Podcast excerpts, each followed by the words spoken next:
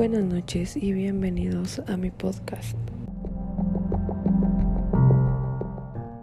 La isla de las muñecas. Parece un escenario sacado de una película, pero es real. Existe una isla ubicada en el centro sur de la Ciudad de México en la que reinan miles de muñecas antiguas. Abandonadas a modo de ofrenda, algunas de sus cabezas se exhiben clavadas en estacas, mientras que otras permanecen colgadas de los árboles.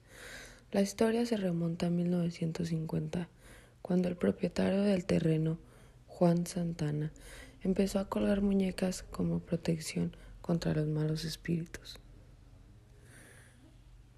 Santana creía que había sido maldito. Tiempo atrás, había encontrado el cuerpo de una joven que había fallecido ahogada a orillas de los terrenos del hombre.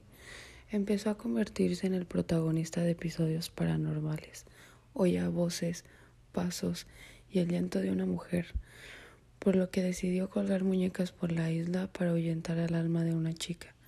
Su obsesión llegó hasta tal punto que pasaba horas buscando muñecas en la basura y en los canales de Cuemanco.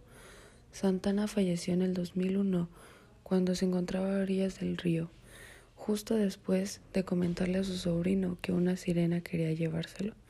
Ahora, el lugar se ha convertido en un sitio turístico y las autoridades de la región se plantean crear un muñeco para conservar las muñecas. Hasta aquí llegó mi primer podcast. Espero que les haya gustado esta historia, ya que es muy importante para México y los espero en otro episodio.